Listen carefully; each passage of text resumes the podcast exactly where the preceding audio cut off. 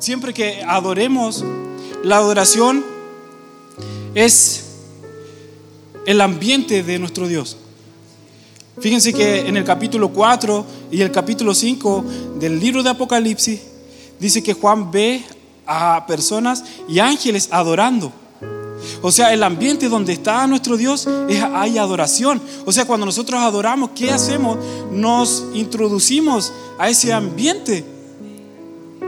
Y, el cielo viene a la tierra. Y nosotros como amada iglesia subimos también delante de Él nuestra adoración, nuestro cántico, nuestra oración sube delante de su presencia. ¿Lo, lo percibe la presencia de Dios? La que nos inunda. Entonces, ¿qué es lo que el Señor nos insta? Adoremos en nuestro hogar también. ¿Sí? ¿Vamos a adorar?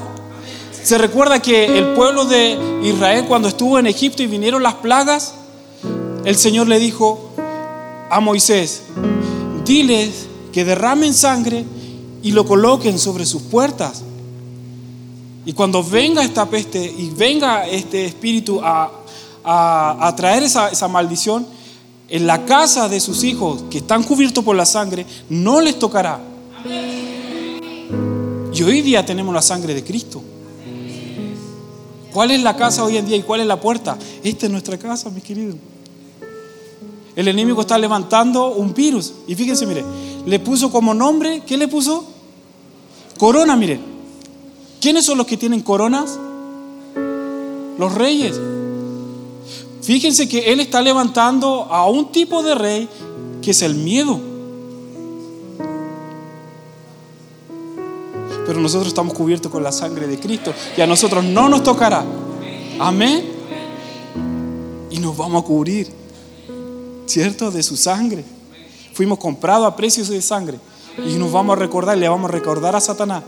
Nosotros fuimos comprados a precios de sangre y mi Jesús te venció en la cruz del Calvario. Eso van a ser nuestras oraciones hoy en adelante. Amén. Amén. ¿Cómo están? Bien. Bien. Yo igual un poquito nervioso, pero amén.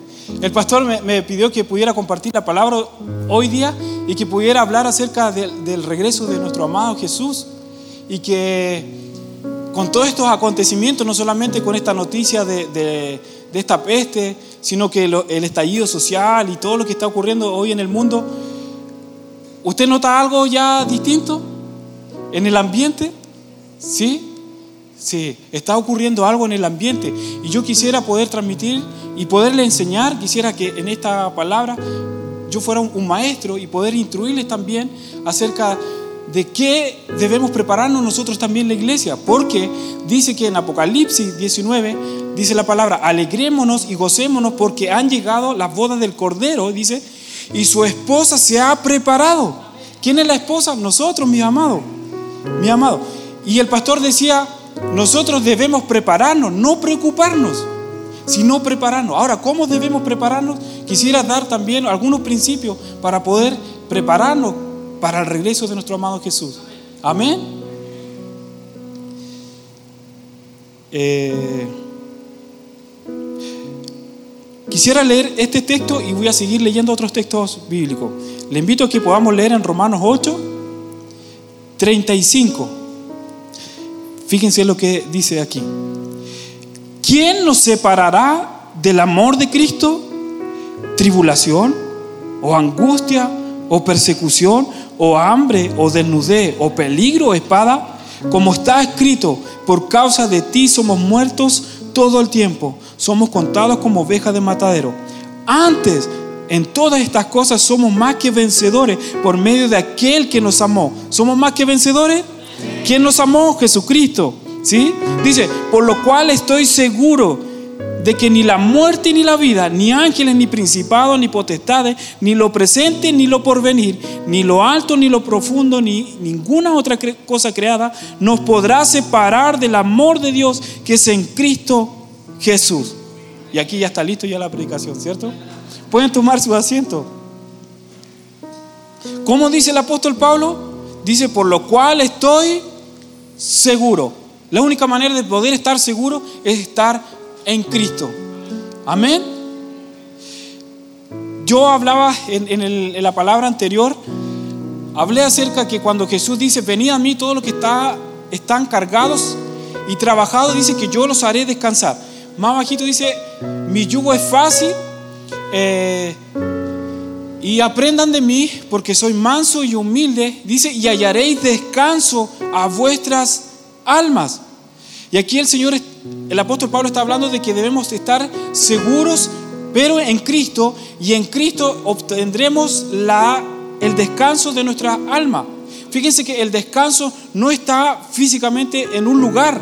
Podríamos nosotros descansar, no sé, en una playa o en nuestra camita, pero lo que se está refiriendo el Señor es que nosotros podamos descansar en Cristo. Y que en Cristo nuestra alma estará descansada. Ahora, ¿por qué estoy hablando y hablo acerca del alma? Porque muchas veces el alma es inconstante. Eh, un día está acá arriba y otro día está acá abajo. Un día está seguro y otro día está inseguro. El alma actúa de esa manera. Pero el Señor dice que nosotros debemos entrar ahora y en profundidad al corazón de Cristo porque Cristo es seguridad. Y yo delante decía en la oración de que nuestra casa está sustentada en Cristo que es la roca. La roca que es Cristo. ¿Cómo es la roca? ¿La podemos mover una roca? Es difícil como partirla, es difícil. Y el Señor quiere que nosotros, nuestra fe y nuestra confianza esté puesta en Cristo. Amén. Ya, yo quiero ahora leer cuando Jesús profetizó hace dos mil años y le cuenta a sus discípulos de las cosas que iban a acontecer antes de su regreso. Fíjense que lo que está ocurriendo hoy en día para la gente de afuera es algo nuevo, novedoso. Pero nuestro Señor ya nos profetizó hace dos mil años. Y esto para nosotros no debería ser nuevo. Y deberíamos escudriñar y profundizar. ¿Qué nos está hablando el Señor? Amén. Voy a leer Mateo 24, que es un texto bíblico muy, muy conocido que muchos predicadores también lo hablan. Pero quiero tomar, hay cuatro palabras que se repiten o una palabra, perdón, que se repite cuatro veces, que es la palabra engaño. El Señor está diciendo, mirar que nadie os engañe, porque vendrán falsos cristos y falsos maestros. Más bajito, lo vamos a leer, dice que aún así, que aún a los escogidos, si fuese posible, lo engañarían. Ahora, cuando el Señor, y nos referimos a este texto bíblico, a veces pareciera ser que estos falsos cristos, estos falsos profetas los, los miramos desde afuera, pero generalmente está hablando desde acá adentro y un falso Cristo siempre, un Cristo, un falso Cristo siempre va a dar una profecía, va a decir algo y va a traer una esperanza, pero como es falso Cristo va a traer una falsa esperanza. Por eso que nuestro, ahora nuestros oídos deben estar alineados al corazón de Cristo que nuestro corazón y nuestra mente ahora deben calibrarse y meterse en profundidad al corazón del Señor. ¿Les parece que leamos? ¿Por qué? Porque cuando viene el engaño, cuando le prestamos nuestros oídos a personas equivocadas y a voces equivocadas. Le hago la pregunta, ¿cuántas voces están sonando hoy en día? ¿Cuántas noticias? ¿Dónde están nuestros oídos? ¿Dónde están puestos nuestros oídos? ¿En las noticias o lo que está diciendo nuestro Señor? ¿Dónde están nuestros oídos? ¿Dónde está nuestra mirada? ¿Dónde está enfocado? ¿En su palabra o lo que está diciendo las noticias? ¿Y saben qué? Dice la palabra que la fe viene por el oír, la palabra de Dios. Lo contrario a fe es duda. Le hago la pregunta, ¿por dónde entra la duda? ¿Y por dónde va a atacar el enemigo? ¿Les parece que las noticias que dan no son buenas noticias? ¿Cómo se podrían llamar? ¿Malas noticias? Y vemos en el Evangelio que el Evangelio, que Cristo son buenas noticias. Le hago la pregunta, ¿quién está involucrado ahí? Ahora, es cierto que están ocurriendo ciertas cosas, pero la intención de que aquellos que ejecutan aquella noticia no es para informar a la gente, es para causar miedo y terror al mundo. Y es el propósito de Satanás. Miedo y temor. Pero el Señor no nos ha dado espíritu de cobardía, sino de poder, de amor y de dominio propio. Ya no estamos otra vez esclavos en el espíritu de temor, sino hoy hemos recibido el espíritu de adopción, dice, por el cual clamamos, Abba Padre. Y ahora somos hijos. Todos los que tenemos hijos, si el hijo está, está llorando y necesita algo, ¿acaso la mamá no va a correr, el papá no va a correr para ver qué es lo que necesita? ¿Sí? Sí, papá va a ir. Y así mismo nosotros cuando clamemos. Por eso el Señor dice que acaso Dios no hará justicia a sus escogidos, dice, que claman día y noche. Dice que sí, pronto le hará justicia. Pero cuando venga el Hijo del Hombre, ¿qué dice? ¿Hallará fe en la tierra? Nuestra fe va a ser atacado por el miedo, mis queridos. Por la duda. Tenemos que llenarnos de Cristo. Llenarnos de Cristo. ¿Cómo? En nuestra casa. Así como el pueblo de Israel pintó con sangre su, casa, sus puertas. Nosotros en nuestro hogar, aunque sea nuestro hogar sea una pieza, ahí mismo vamos a orar, vamos a clamar, vamos a pedirle al Señor, vamos a adorar, porque la adoración, ¿qué es lo que va a provocar? El ambiente de Cristo. La oración, ¿qué es lo que va a provocar? El incienso, el humo del incienso que llega hasta el trono de Dios. Vamos a orar, vamos a clamar. ¿Está clamando, iglesia? Sí, estamos clamando y sigamos clamando, porque pronto Dios nos hará justicia, porque Dios sabe que aquí en la tierra ha habido injusticia. Hay gente que ha detenido con injusticia la verdad. ¿Cuál es la verdad? Es su palabra. ¿Se han levantado estas voces? Sí. ¿Qué debemos entonces estar atentos? ¿A quién le estamos prestando nuestro oído?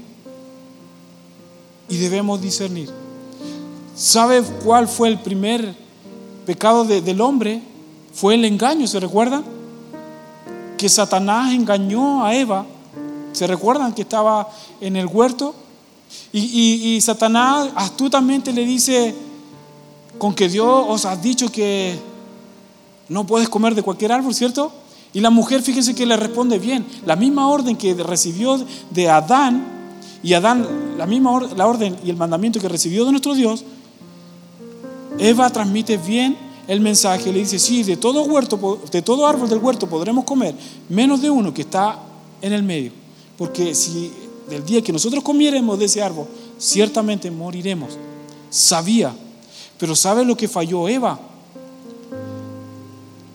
Es que no supo reconocer que esa voz que le estaba hablando no era papá.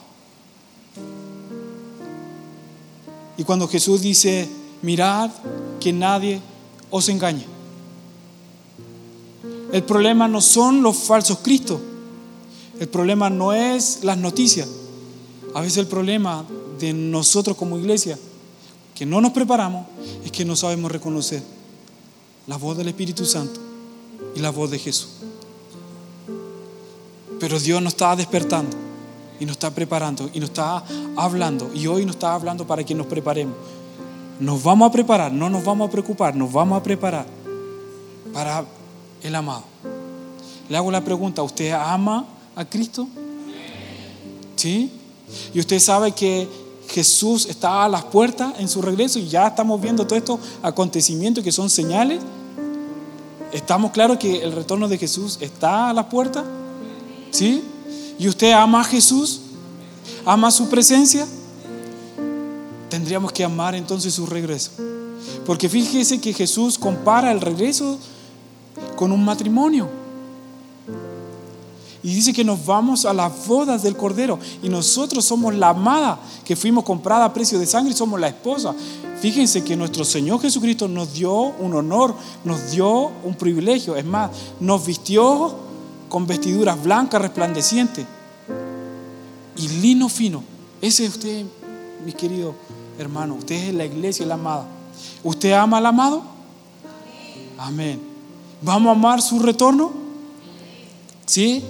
¿Sabe por qué uno de los, de los temas de por qué a veces no nos preparamos porque no queremos que el Señor venga. ¿Y sabe por qué? Porque estamos tan conectados con este mundo. Porque el ejemplo que nos dio nuestro amado Jesús dice, el cual siendo en forma de Dios, no estimó el ser igual a Dios como cosa que aferrarse, sino que se despojó a sí mismo, tomando forma de siervo. Y a veces nosotros no nos despojamos de nosotros mismos. Estamos tan llenos de nuestra, de nuestra vida, estamos tan ensimismados, ¿está bien dicho la palabra? ¿Asimismados? Sí, ensimismados. Gracias, mi esposita me está corrigiendo. y tener tanto de nosotros no nos deja oír la voz del el Espíritu Santo. Por eso que lo que el Señor nos va a hablar ahora en Mateo 24 nos da un principio. Y fíjense que uno pareciera, ¿cómo nos preparamos? Hay que hacer algo, hay que ayunar no sé 40 días, hay que, ¿qué hay que hacer? Y fíjense, mire, ahora vayamos a Mateo 24 y lo que el Señor nos pide. ¿Hasta aquí vamos bien, iglesia? Amén.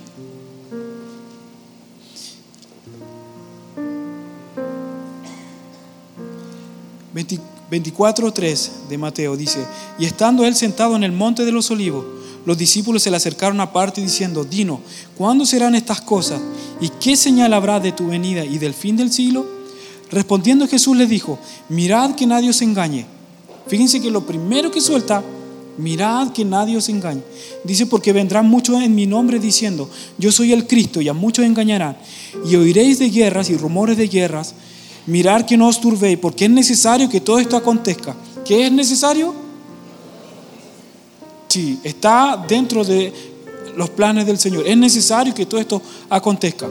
Fíjense una cosa, el Señor no está de acuerdo con, con, las guerras ni con las pestes, no está de acuerdo. No es la voluntad de Dios, es la permisividad del hombre. Y fíjense esto, a veces nosotros tomamos acciones, tomamos decisiones pensando que es la voluntad de Dios cuando básicamente son nuestras propias, nuestras propias decisiones. Y cuando tomamos las decisiones y las tomamos mal, a veces le apuntamos al Señor y decimos, ah, si estoy viviendo esto mal, quiere decir que es la voluntad de Dios. Y cuando ocurre eso, debemos siempre preguntarnos, antes de tomar las decisiones, fuimos y fuimos a orar, fuimos y le preguntamos al Señor, Señor, ¿esto es tu voluntad? Esto que estoy tomando, esta decisión, es conforme a tu voluntad? Y yo decía en la predicación anterior que todo lo que nosotros hagamos, toda decisión que nosotros tomemos, debe ser llevado a la cruz. Todo.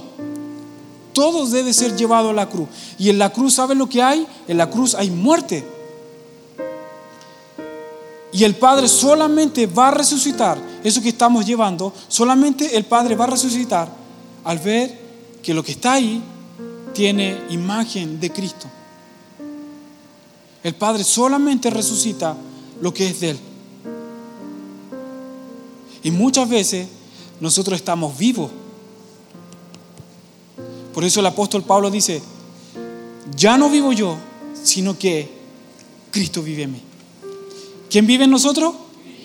Y si Cristo vive en nosotros, acá en nuestro cuerpo, ¿Un virus le va a afectar? ¿No? ¿Una enfermedad le va a afectar? No. Es más, porque nosotros estamos muertos y el que está vivo es Cristo. Y muchas veces cuando viene el temor, el temor agarra cosas que están vivas de nuestro cuerpo, cosas que aún no han sido sometidas a la cruz. Porque Satanás no tiene potestad de Cristo. Es más, dice que Él arrebató las llaves del infierno, las llaves del Hades las arrebató. Y dice que ninguna arma forjada prevalecerá en contra de la iglesia. Dice, y las puertas del Hades, dice, no prevalecerán en contra de la iglesia. ¿Cuál es la iglesia? Nosotros. ¿Se, va entendiendo? ¿Sí? Y más bajito dice la palabra, y todo lo que atares en, el, en la tierra será atado en el cielo, y todo lo que desatares será desatado en el cielo. Esa palabra en el original es todo lo que tú te permitas en la tierra el cielo lo va a permitir. Y hay cosas que el hombre toma decisiones que se permitió, pero no es la voluntad del cielo. Por eso nosotros debemos ahora acudir a la oración para que el Señor comience a alinear y enfocar nuestro corazón y nuestra mente. Y que el Espíritu Santo dice la palabra que nos va a ayudar a toda verdad, a toda justicia y nos enseñará todas las cosas. Apocalipsis 22 dice, y la esposa, perdón, y el Espíritu y la esposa dicen, ven, hay una unión entre el Espíritu Santo y la esposa. Necesitamos profundizar en el Espíritu Santo. Necesitamos entrar más profundo al corazón de Jesús. Amén. Jesús ama a su iglesia porque la compró a precio de sangre. Nuestra vida vale la sangre de Jesús. Usted no es cualquier persona y usted está cubierta por la sangre de Jesús. El Espíritu Santo nos va a ayudar y nos va a conectar al corazón del amado. Amén. Sigamos, miren. Porque se levantará nación contra nación y reino contra reino y habrá peste y hambre y terremoto en diferentes lugares. Y todo esto será principio de dolores. Hemos visto estos acontecimientos, ¿cierto? Que se han levantado nación contra nación, ¿sí? Que ha habido peste, que ha habido hambre. Lo que estamos viendo hoy en día es lo que está surgiendo a través de la peste. Terremoto en diferentes lugares, ya lo hemos visto. Fíjense uno de los principios de cómo debemos prepararnos y, y y una luz que el Señor nos muestra antes de su retorno. Dice, y todo esto será principio de dolores. Esa palabra dolores en el original se está refiriendo a dolores de parto. Entonces el Señor nos está aquí enseñando de que su regreso será algo similar como una mamita que va a dar a luz un hijo. Todas las mamitas que han dado acá a luz un hijo, ¿cierto? Que cuando viene la noticia hay un periodo de nueve meses, ¿cierto? Y que ese periodo, al final de ese periodo, comienzan a ocurrir ciertos dolores, ¿cierto? Contracciones que le llaman, ¿sí? Y que cuando ya va a culminar ese ciclo, ese periodo, y ya va a dar a luz, esos ciclos de eh, dolores son reiterativos, ¿cierto? Ya, esto mismo el Señor quiere que nosotros aprendamos de los acontecimientos que están ocurriendo hoy en día. Mis queridos, estas noticias que van a acontecer van a ser seguidamente y van a ser continuamente. Y es una señal que pronto se va a dar a luz. Y cuando se dé a luz, está representando la iglesia siendo arrebatada.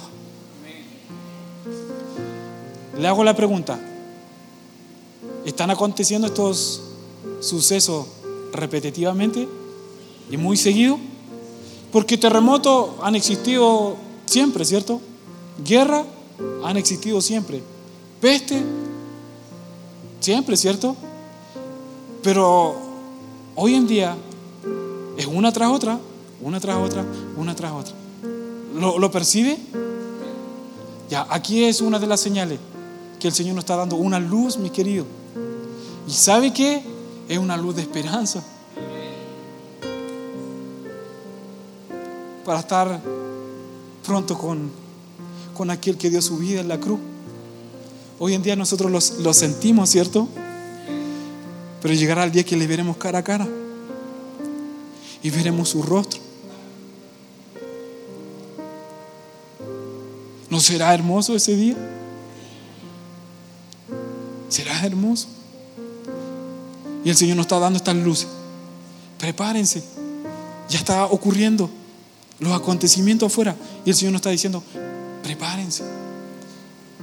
Preparemos nuestra vestimenta. ¿Cómo están? ¿Están blancas? ¿O están arrugadas o están manchadas? Pero gracias al Señor que hoy nos podemos reunir también. Y su palabra y el Espíritu Santo y su presencia nos lava, nos limpia y nos da nueva oportunidad. Fíjense que dice que su misericordia se renuevan cada mañana. Cada mañana su misericordia se renueva sobre nuestra vida. Debemos abrazar esa misericordia, abrazar esa gracia. Amén. Dice, entonces os, entregarán a tribulación y os matarán y seréis aborrecidos de toda la gente por causa de mi nombre. Muchos tropezarán entonces y se entregarán unos a otros y unos a otros se aborrecerán. Y muchos falsos profetas se levantarán y engañarán a muchos. Y por haberse multiplicado la maldad, el amor de muchos se enfriará. Mas el que, el que persevere hasta el fin, este será salvo. Dice, y será predicado este evangelio del reino en todo el mundo para testimonio a todas las naciones, y entonces vendrá el fin. ¿Cuál fin? ¿Ah?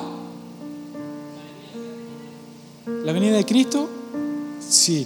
El fin de los dolores parto. A eso se está refiriendo. Porque anteriormente menciona, todo esto será principio, dice, principio de dolores. Y después dice, fin. ¿Fin a quién? ¿Fin a, a qué? A los dolores de parto. Y que va a culminar y se va a dar a luz. Y fíjense lo que va a acontecer en ese periodo el Señor ama el evangelismo. Dice, y será predicado el evangelio por todo el mundo. ¿Quién va a predicar, mis queridos? Su iglesia. Y el Señor ya nos da otra luz, otra orden de cómo prepararnos. ¿Cómo nos vamos a preparar? Anunciando el Evangelio. Debemos anunciar el Evangelio. Hoy día me trajo un, taxi y, adivina qué tema era el que sí hablar. ¿Qué pensaba del, del virus, coronavirus? Y yo dije, gracias Señor, ahora le voy a predicar. Y le vine predicando. y le estaba hablando de esto. Y me quedó, me, oyó y me prestó atención. Y quizás fue un, un, lapso, un momento. Ah, pero la semilla quedó sembrada. Y tarde que temprano el Señor traerá fruto.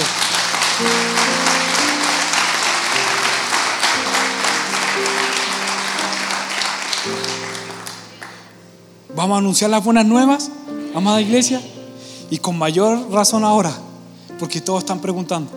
Y usted tiene la respuesta, usted tiene las buenas noticias, es Cristo. La gente necesita a Cristo. Amén. Entonces os entregarán a tribulación, vuelvo a leer, dice, y os matarán y serán aborrecidos de toda la gente por causa de mi nombre.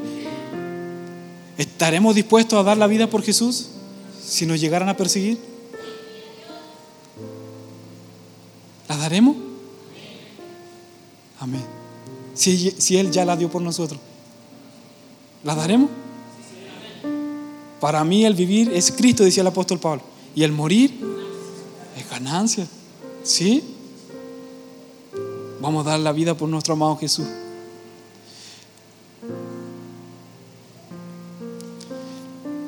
Con esto quiero con esta palabra quiero enfatizar un poquito que lo que le preocupa más a Jesús no es tanto esta noticia, sino esto. Muchos tropezarán entonces y se entregarán unos a otros y unos a otros se aborrecerán. ¿Se recuerda que Jesús dijo, el que aborreciere a su hermano es un homicida? Dice, muchos falsos profetas se levantarán y engañarán a muchos. Dice, por haberse multiplicado la maldad, el amor de muchos se enfriará. Acá no está hablando de ningún virus, ¿cierto? Pero sí está hablando del enfriamiento del amor. La gente de afuera no tiene amor, ¿cierto? Ya no se toleran lo uno con lo otro. Y debemos guardarnos nosotros. El amor de Cristo debemos guardarlo aquí en el corazón y siempre transmitir amor. Fíjense, el amor echa fuera el temor. ¿Qué necesitamos entonces? Amor de Cristo, experimentar su amor. Dice que el apóstol Pablo de que su amor excede todo conocimiento. Por ende, el amor del Señor no se puede explicar, no se puede entender a través de un estudio. Solamente el amor del Señor se recibe. Solamente se experimenta y se recibe. Señor, yo quiero experimentar tu amor, quiero experimentar tu abrazo. A lo mejor no lo voy a entender, pero el Señor nos va a comenzar a abrazar. ¿Por qué? Porque es necesario que el Señor nos ame. El Señor nos ama. Es necesario que nosotros entendamos que el Señor nos ama y que recibamos su amor. ¿Por qué? Porque dice esto, que muchos tropezarán. Entonces, esa palabra tropezarán está hablando en el original. Muchos se ofenderán. Aquí hay dos enemigos de la iglesia. Ya le mencioné uno, ¿cierto? ¿Cuál era? El engaño. Aparece una segunda, la ofensa. El Señor no está preocupado de esto, mis queridos. Está preocupado acá dentro de la casa acerca de la ofensa.